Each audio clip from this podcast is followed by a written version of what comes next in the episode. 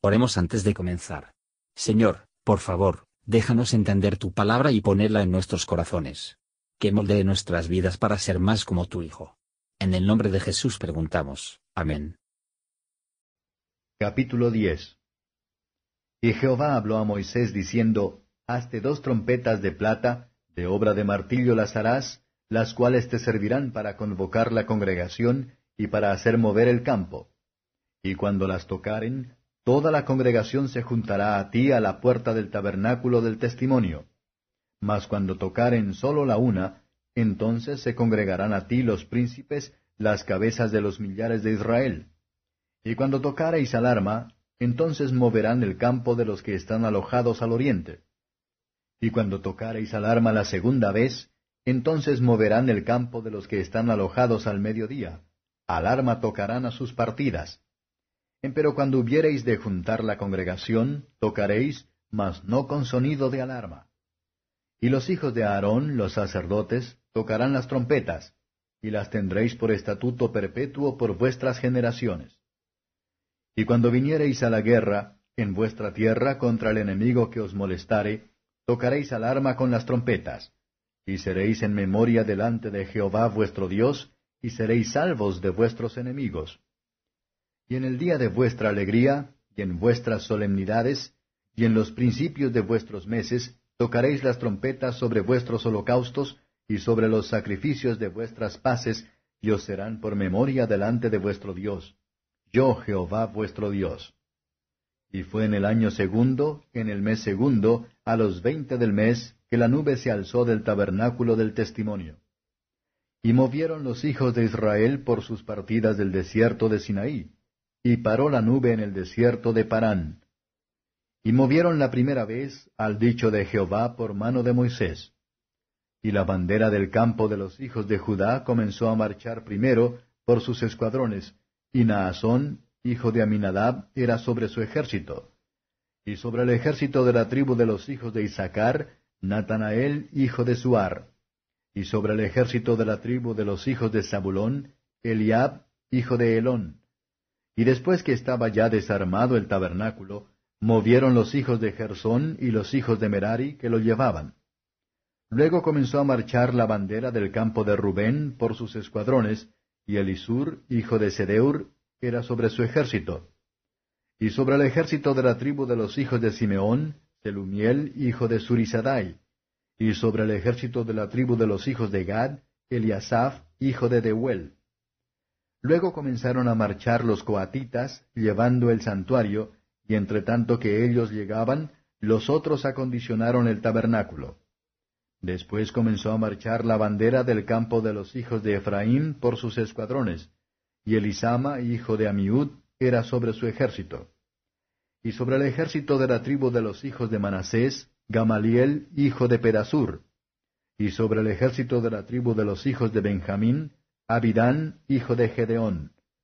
Luego comenzó a marchar la bandera del campo de los hijos de Dan por sus escuadrones, recogiendo todos los campos, y Ayeser, hijo de Amisadai, era sobre su ejército. Y sobre el ejército de la tribu de los hijos de Aser, Pagiel, hijo de Ocrán. Y sobre el ejército de la tribu de los hijos de Neftalí, Aira, hijo de Enán. Estas son las partidas de los hijos de Israel por sus ejércitos cuando se movían. Entonces dijo Moisés a Obab, hijo de Raguel Marianita, su suegro, Nosotros nos partimos para el lugar del cual Jehová ha dicho, Yo os lo daré. Ven con nosotros y te haremos bien, porque Jehová ha hablado bien respecto a Israel. Y él le respondió, Yo no iré, sino que me marcharé a mi tierra y a mi parentela. Y él le dijo, Ruégote que no nos dejes, porque tú sabes nuestros alojamientos en el desierto, y nos serás en lugar de ojos. Y será que si vinieres con nosotros, cuando tuviéremos el bien que Jehová nos ha de hacer, nosotros te haremos bien. Así partieron del monte de Jehová camino de tres días, y el arca de la alianza de Jehová fue delante de ellos camino de tres días, buscándoles lugar de descanso. Y la nube de Jehová iba sobre ellos de día desde que partieron del campo, y fue que en moviendo el arca, Moisés decía, Levántate, Jehová, y sean disipados tus enemigos, y huyan de tu presencia los que te aborrecen. Y cuando él ya asentaba decía, Vuelve Jehová a los millares de millares de Israel. Comentario de Mateo Henry Números capítulo 10. Versos 1 a 10.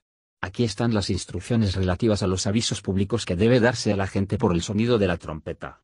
Sus leyes en cada caso debían ser divino, por lo tanto, incluso en este asunto Moisés se dirige. Estas trompetas tipifican el Evangelio predicado. Suena una alarma para los pecadores, los llama a arrepentirse, proclama la libertad a los cautivos y esclavos de Satanás, y recoge a los adoradores de Dios. Dirige y alienta su viaje celestial, los anima a combatir contra el mundo y el pecado, alentándolos con la seguridad de la victoria. Conduce su atención en el sacrificio de Cristo, y muestra la presencia del Señor para su protección. También es necesario que la trompeta del Evangelio dan un sonido distinto, de acuerdo con las personas a abordar, o el final propuesto, si se convence, humilde, consola, exhortar, reprender, o enseñar. El sonido de la trompeta del Evangelio es la ordenanza de Dios, y exige la atención de todos aquellos a quienes se envía. Versos 11 a 28. Después que los israelitas habían seguido casi un año en el monte Sinai, y todo fue resuelto respetando su futuro culto, comenzaron su marcha hacia Canaán. La verdadera religión comienza con el conocimiento de la santa ley de Dios, y la humillación por el pecado, pero hay que seguir hacia la perfección, en el conocimiento de Cristo y de su Evangelio, y esos estímulos eficaces, motivos y ayudas a la santidad, que se propone. Ellos emprendieron su viaje de acuerdo con el mandamiento del Señor, Deuteronomio 1 versos 6 a 8, y como la nube los guiaba. Aquellos que se entregan a la dirección de la palabra y el Espíritu de Dios, guiando un curso firme, incluso cuando parecen desconcertados. Mientras ellos están seguros de que no pueden perder su Dios y guía, que no tienen por qué temer la pérdida de su camino. Salieron del desierto de Sinai, y reposó en el desierto de Parán. Todos nuestros eliminan este mundo no son más que de un desierto a otro. Los cambios, creemos que van a ser para mejor no siempre demuestran que sí. Nunca seremos en reposo, nunca en casa, hasta que lleguemos al cielo, pero todo irá bien allí. Versos 29 a 32. Moisés invita a sus parientes para ir a Canaán. Los que se dirigían a Canaán celestial, debe preguntar y animar a sus amigos a ir con ellos. Vamos a tener, no obstante, de las alegrías del cielo, para otros que vienen a compartir con nosotros. Es bueno tener comunión con aquellos que tienen comunión con Dios. Pero las cosas de este mundo, que se ven, y atraen fuertemente a partir de la búsqueda de las cosas del otro mundo, que no se ven. Moisés pide que ahora podría ser útil para ellos. No mostrar en la que deben acampar, ni qué forma tienen que marchar, la nube era para dirigir eso, sino para mostrar las comodidades del lugar marchaban por y acamparon pulgas y consta con nuestra confianza en la providencia de Dios para utilizar la ayuda de nuestros amigos. Versos 33 a 36. Su saliendo y entrando, da un ejemplo para nosotros para comenzar y terminar cada día de viaje y el trabajo de cada día con la oración.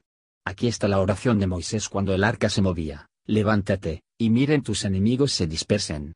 Hay algunos en el mundo que son enemigos de Dios y odian a Él, enemigos secretos y abiertos, enemigos de sus verdades, sus leyes, sus ordenanzas, su pueblo. Sin embargo, para el esparcimiento y derrota de los enemigos de Dios, es necesario no más de Dios que surge. Observe también la oración de Moisés cuando el arca descansaba, que Dios haría que su pueblo para descansar. El bienestar y la felicidad del Israel de Dios, consisten en la presencia continua de Dios en medio de ellos. Su seguridad no está en sus números, pero en el favor de Dios y su gracia regreso a ellos, y descansando con ellos. A esta cuenta, tú eres feliz, oh Israel. ¿Quién como tú, oh pueblo? Dios irá delante de ellos, para encontrar los lugares de descanso en el camino. Su promesa es, y sus oraciones son, que nunca los dejará ni los abandonará. Gracias por escuchar y si te gustó esto, suscríbete y considera darle me gusta a mi página de Facebook y únete a mi grupo Jesús Answers Prayer.